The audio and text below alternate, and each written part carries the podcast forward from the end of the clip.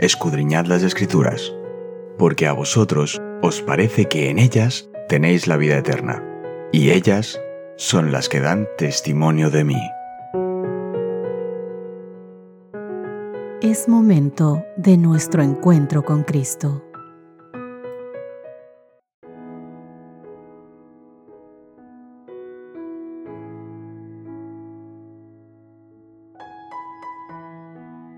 Hola, hola, ¿qué tal queridos amigos? Qué gusto saludarles. Buenos días a todos ustedes. Hoy es 15 de febrero, miércoles, y nuestro estudio de hoy tiene por título Saqueo.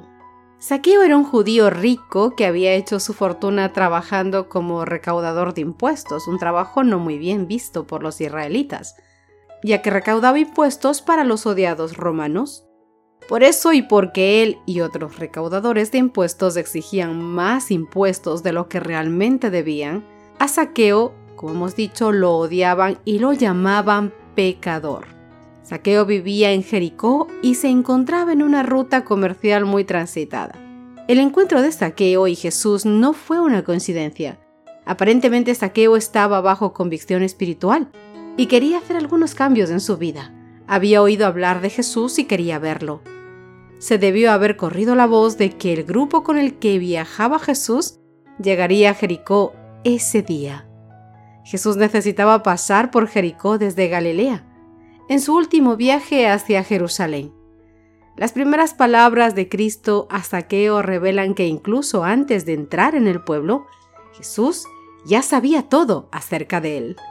Vamos a leer Lucas capítulo 1 versos 1 al 10. Veamos qué diferencia hay entre las experiencias de este hombre rico con Jesús y la del joven rico. Presta atención. Habiendo entrado Jesús en Jericó, iba pasando por la ciudad, y sucedió que un varón llamado Saqueo, que era jefe de los publicanos y era rico, procuraba ver quién era Jesús, pero no podía a causa de la multitud, pues era pequeño de estatura. Y corriendo delante subió a un árbol de sicomoro para verle, porque había de pasar por allí. Cuando Jesús llegó a aquel lugar, mirando hacia arriba, le vio y le dijo, Saqueo, date prisa, desciende, porque hoy es necesario que pose yo en tu casa. Entonces él descendió a prisa y lo recibió con gozo. Al ver esto, todos, todos murmuraban diciendo que había entrado a posar con un hombre pecador. Entonces Saqueo, puesto en pie, dijo al Señor, He aquí, Señor, la mitad de mis bienes doy a los pobres, y si en algo he defraudado a alguno, le devuelvo cuadriplicado.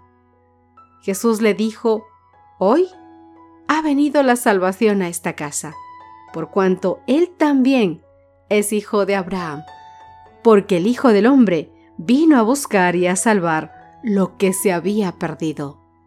Queridos amigos, Saqueo y el joven rico tenían algunas cosas en común. Ambos eran ricos, ambos querían ver a Jesús y ambos aspiraban a la vida eterna. Pero hasta aquí llegan las similitudes. Fíjate que cuando Saqueo dijo, la mitad de mis bienes voy a dar a los pobres en Lucas 19.8, Jesús aceptó este gesto como expresión de una verdadera experiencia y de conversión. No le dijo, lo siento, Saqueo, pero como el joven rico es todo o nada. La mitad no sirve. ¿Por qué?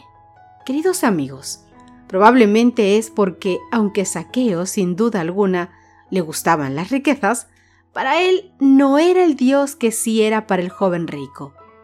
De hecho, aunque no sabemos qué le dijo especialmente Jesús, Saqueo es el primero que habla en dar dinero a los pobres. En contraste, Jesús tuvo que indicarle al joven rico específicamente que renunciara a todo. De lo contrario, esta dependencia lo habría destruido. Y aunque Saqueo, como cualquier persona rica, necesitaba tener cuidado con los peligros de la riqueza, parecía haber controlado mejor esta situación que el joven rico. Cuando el joven y rico príncipe se hubo alejado de Jesús, los discípulos se habían maravillado de las palabras de su maestro. Cuán difícil es entrar en el reino de Dios a los que confían en las riquezas. Ellos habían exclamado el uno al otro, ¿quién pues podrá ser salvo? Ahora tenían una demostración de la veracidad de las palabras de Cristo. Lo que es imposible para los hombres, queridos amigos, es posible para Dios. Lucas capítulo 10, verso 24 dice, Los discípulos se asombraron de sus palabras, pero Jesús respondió y volvió a decirles, Hijos, cuán difícil es entrar en el reino de Dios a los que confían en las riquezas. Marcos capítulo 10, verso 26. Ellos se asombraban aún más diciendo entre sí, ¿quién pues podrá ser salvo? Y Lucas capítulo 18, verso 27. Y él les dijo, lo que es imposible para los hombres, es posible para Dios. Ellos vieron como por la gracia de Dios, un rico podía entrar en el reino de Dios. Zaqueo, mis queridos amigos, había sido abrumado, asombrado y reducido al silencio por el amor y la condescendencia de Cristo al rebajarse hasta él, que era tan indigno. Ahora expresaron sus labios el amor y la alabanza que tributaban a su recién hallado maestro. Resolvió hacer público su confesión y arrepentimiento de corazón. En presencia de la multitud, Saqueo, puesto en pie, dijo al Señor, He aquí, Señor, la mitad de mis bienes doy a los pobres, y si en algo he defraudado a alguno, lo devuelvo cuatro veces. Hemos visto que cuando el joven y rico príncipe se alejó de Jesús, los discípulos se preguntaron maravillados cuán difícil es entrar en el reino de Dios.